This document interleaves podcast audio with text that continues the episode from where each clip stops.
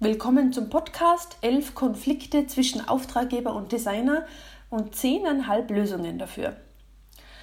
Firmen wollen das beste Design zum billigsten Preis und das innerhalb von 24 Stunden. Designer wollen ein bisschen kritzeln und malen und brauchen eine Ewigkeit und dann glauben sie auch noch, sie können Geld wie für einen Picasso verlangen.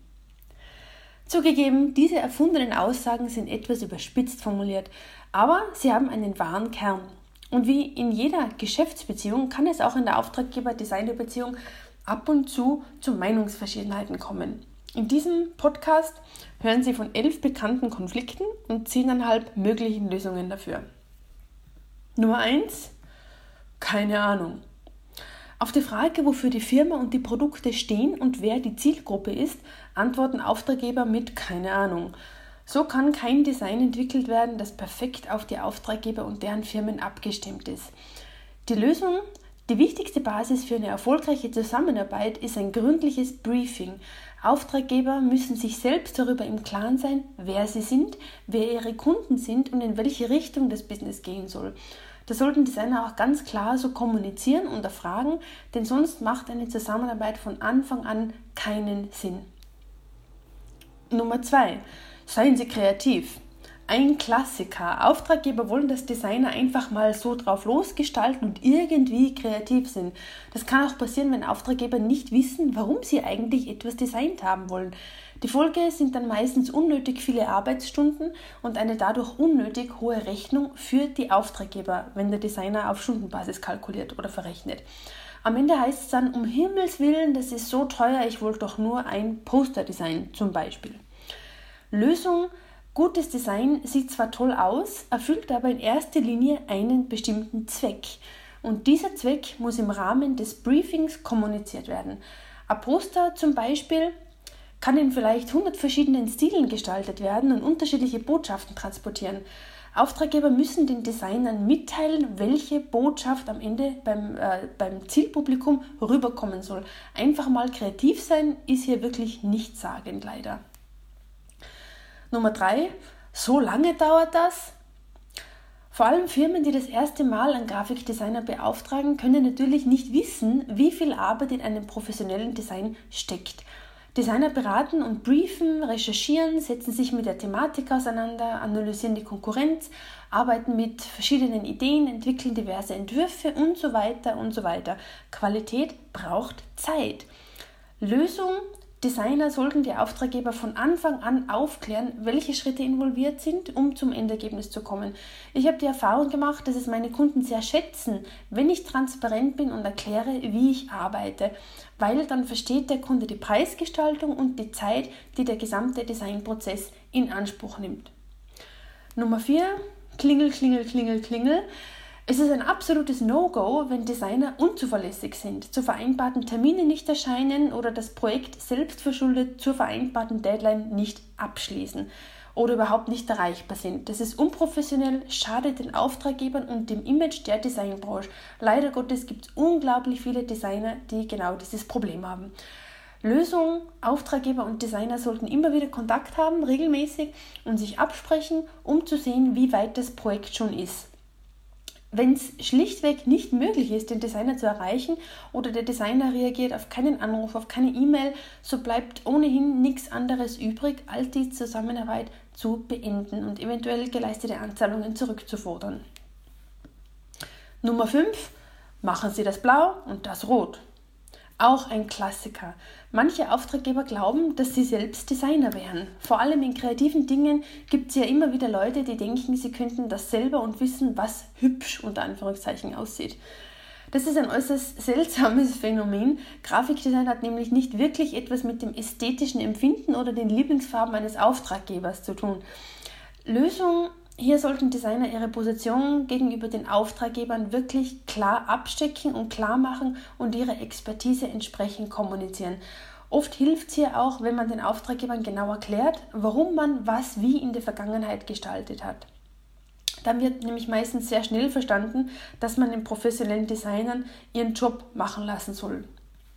Nummer 6. Das muss ich extra verrechnen. Es kann vorkommen, dass Designer auf einmal mehr Geld verlangen. Das kann der Fall sein, wenn der tatsächliche Arbeitsaufwand höher ist als der kalkulierte Arbeitsaufwand. Lösung, je genauer das Projekt bzw. das Leistungsspektrum in einer schriftlichen Vereinbarung beschrieben ist, desto besser. Je genauer festgehalten ist, was die Kunden eigentlich bekommen für ihr Geld, desto weniger kommt es im Nachhinein zu Streitigkeiten. Außerdem sollte immer die Anzahl der Korrektur- und Feedbackrunden, die im Preis inkludiert sind, im Vorhinein schriftlich vereinbart werden. Und was passiert, wenn diese Feedbackrunden nicht ausreichen? Nummer 7. Sie malen doch nur. Es gibt Kunden, die denken, Grafikdesigner kritzeln und malen doch nur so vor sich hin und sind ein bisschen kreativ. Dies mag vielleicht für Dumpingpreisdesigner zutreffen, entspricht jedoch bei professionellen Designern weder der Wahrheit noch zeugt von professionellem, respektvollem Umgangston gegenüber guten Designern. Eine halbe Lösung gibt es hier nur. Hier hilft es eigentlich nur, seine Position als Designer klar abzustecken und im Ernstfall erst gar nicht für solche Kunden zu arbeiten. Respektlose Kunden sind nämlich auch oft säumige Zahler. Nummer 8. Ein Burgerflyer? Wir wollten doch ein Kinoplakat. Es kann passieren, dass Designer am eigentlichen Ziel total vorbeigestalten. Also Themenverfehlung.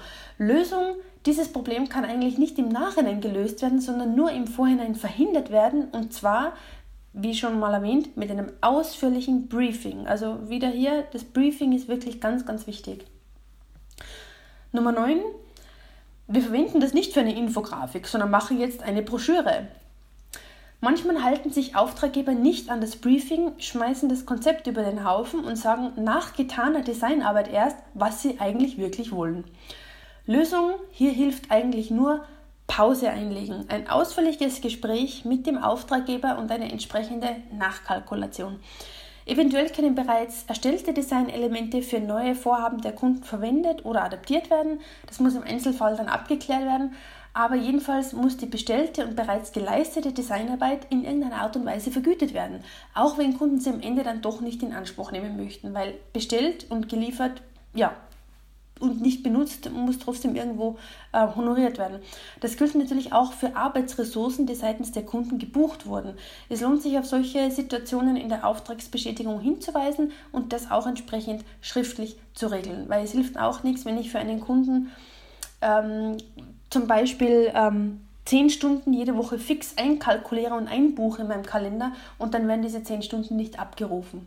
Und wenn sowas häufiger passiert, ist es natürlich äh, ein ziemlicher wirtschaftlicher Schaden für den Designer. Nummer 10. Ja, ja, ich bezahle schon.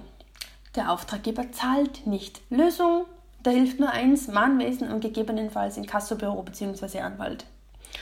Nummer 11. Ich brauche übrigens alle Rohdaten. Es kann vorkommen, dass Auftraggeber am Ende alle Rohdaten möchten, ohne dass dies im Vorhinein vereinbart war. Und ich meine hier nicht Vorlagen für zum Beispiel Briefpapier oder Firmen, die ihre Inhouse-Grafiker mit der weiteren Verwendung der erstellten Designs beauftragen. Das Problem ist wirklich, liegt wirklich hier darin, dass es im Vorhinein nicht äh, kommuniziert wurde. Die Lösung hier, grundsätzlich sollten Designer höchste Vorsicht walten lassen, wenn Kunden ganz plötzlich aus heiterem Himmel die Rohdaten möchten. Denn zu 99% ist hier was faul. Schließlich könnten Kunden damit alle Elemente im Design verändern und so das komplette Konzept, wofür sie ja bezahlt haben, komplett zunichte machen. Ein anderes Problem, was sich daraus ergeben könnte, diese Auftraggeber könnten die Produkte der Designer als ihre eigenen weiterverkaufen und sich selbst als Designer betiteln. Ist unglaublich, passiert aber tatsächlich und ist mir leider auch schon einmal passiert. Hier geht es dann um bewusste Kundentäuschung und Betrug am Kunden. Außerdem würde das Urheberrecht der Designer verletzt. Rohdaten an Kunden zu übergeben ist also äußerst heikel und erfordert ein ausführliches Gespräch mit dem Kunden und zwar schon am Anfang der Zusammenarbeit. Natürlich muss die Übergabe der Rohdaten auch extra vergütet werden.